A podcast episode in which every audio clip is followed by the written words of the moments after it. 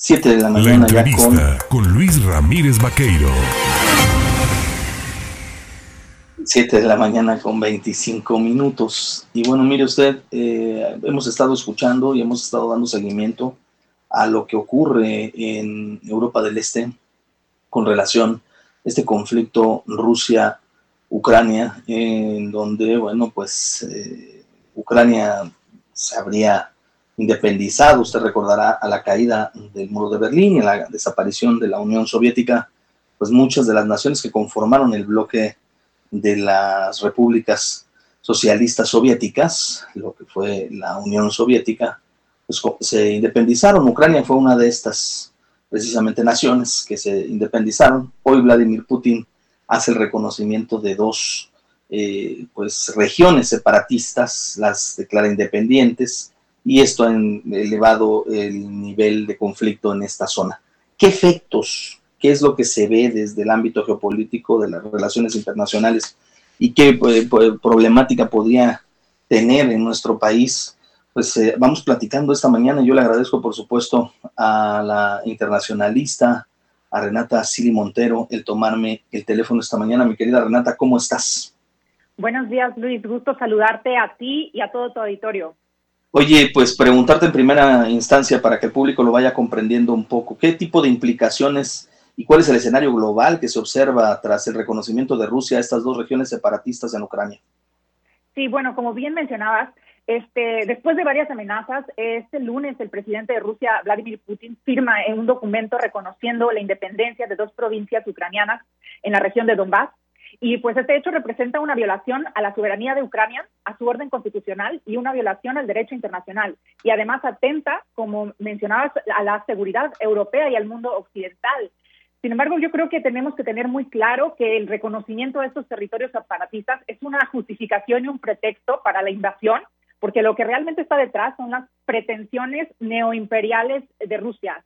Eh, como, como señalaba, es, es muy importante eh, traer el factor histórico que, que que comentabas sobre, porque la visión nostálgica de Putin sobre la Rusia, una Rusia, eh, un pasado glorioso de Rusia, del imperio ruso y también de la URSS, o sea, dentro de esta concepción, Ucrania es un estado político gracias a Rusia. De hecho, en, en, para Putin es un accidente histórico que se haya separado de, de, la URSS.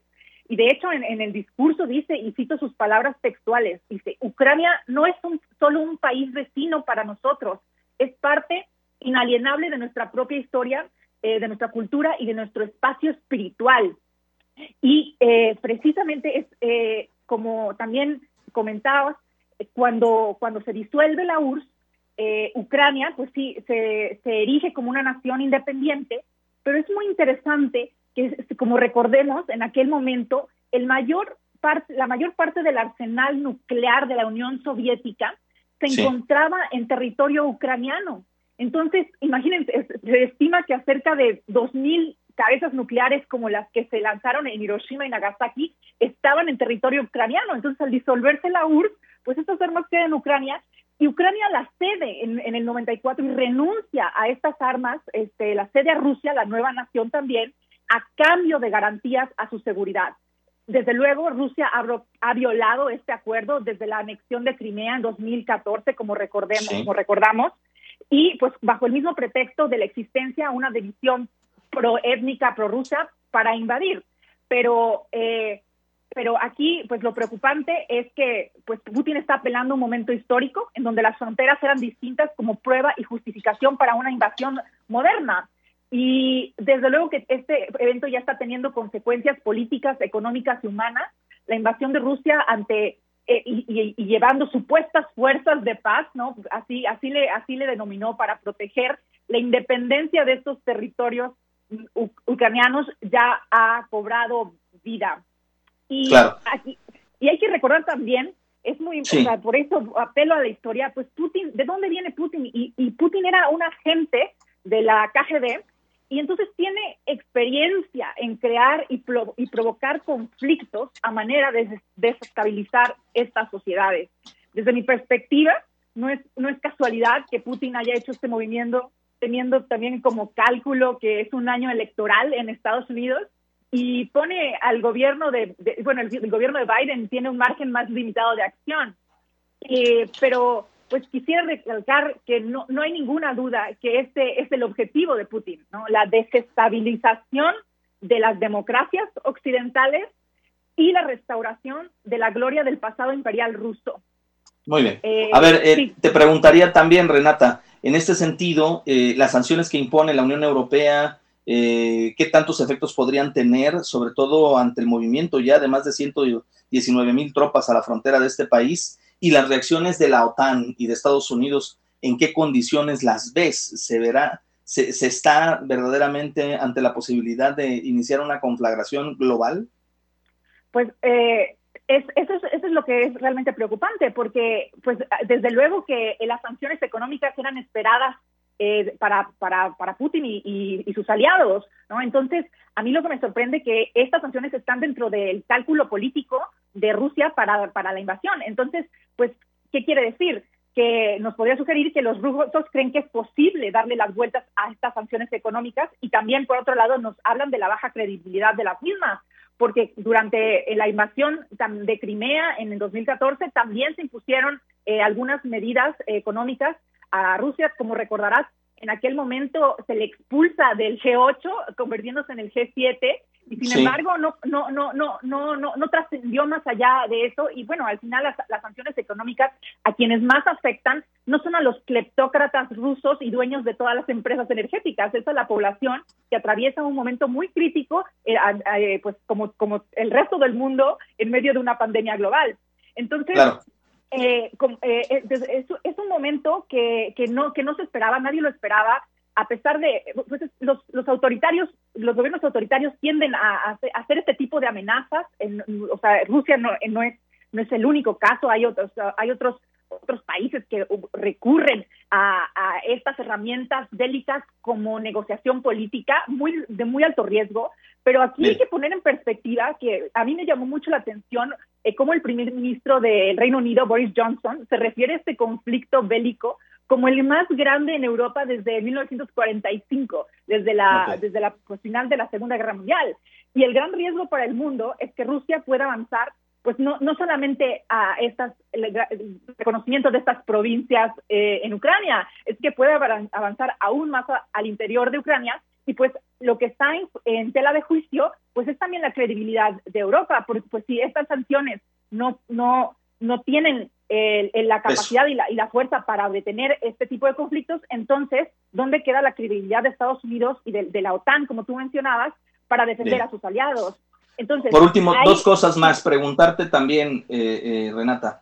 Ah, eh, el, tema de Crimea, el tema de la ubicación de Ucrania, pues, le da acceso al mar, al mar Negro precisamente a, a Rusia. Y en este asunto también está de la mano el, manejo de la producción de gas que alimenta pues a mucha o a gran parte de Europa. Eh, han los alemanes anunciado eh, la suspensión de un nuevo eh, gasoducto importantísimo para los rusos. ¿Esta medida les detendría en cierta medida o simple y sencillamente pues con la garantía de no brindarles el suministro de energéticos tienen ganada media guerra? Pues es, es, mira, para ponerlo en perspectiva también, Rusia es el principal proveedor de gas natural en Europa y oferta cerca del 40% de la demanda.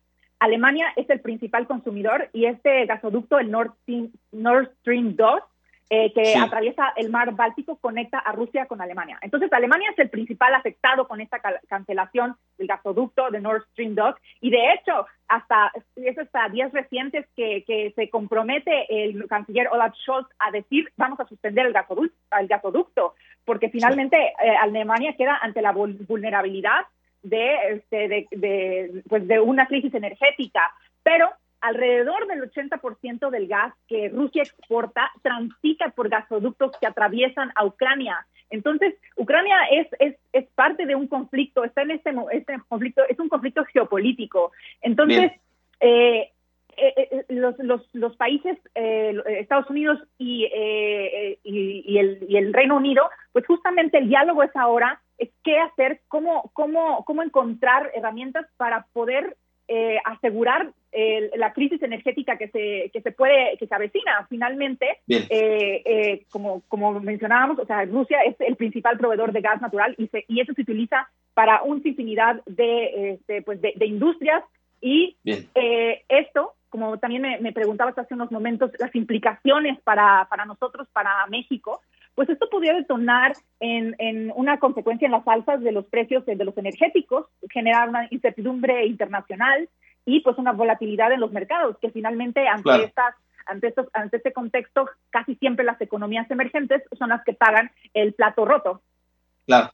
Pues Renata Sili Montero, internacionalista, eh, experta en temas eh, globales y, sobre todo en esto de las relaciones internacionales, yo te agradezco, por supuesto, el haber platicado con el auditorio, darnos luz, porque la verdad es que sí es complicado para quienes no estamos familiarizados con los temas pues de, eh, tanto de la economía de los bloques del este, vamos, eh, digámoslo así, de la Europa del Este, de los conflictos en aquellas naciones, comprender un poco qué es lo que está pasando y cuáles son las razones por las que se genera el conflicto. Te agradezco y estaremos en contacto si me lo permites. Claro que sí, muchas gracias Luis, un saludo. Un abrazo, ahí tiene usted a Renata Sili Montero, experta en este tema, estudiando en Washington, eh, pues un doctorado eh, precisamente sobre temas relacionados o vinculados con este asunto